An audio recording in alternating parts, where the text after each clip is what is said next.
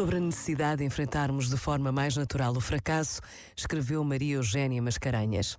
Colada à aparência de perfeição e de uma felicidade de revista, está a mania de só falarmos de sucesso. É urgente normalizar a ideia de fracasso. Falarmos tranquilamente e sem vergonha dos nossos enganos, erros e tropeções que são, muitas vezes, tão ou mais importantes no nosso percurso?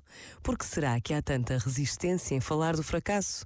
Focamo-nos tanto no sucesso dos outros e no resultado final, no produto que nos é apresentado a brilhar, que nos esquecemos que houve um caminho para chegar ali. Este momento está disponível em podcast no site e na app da RGF.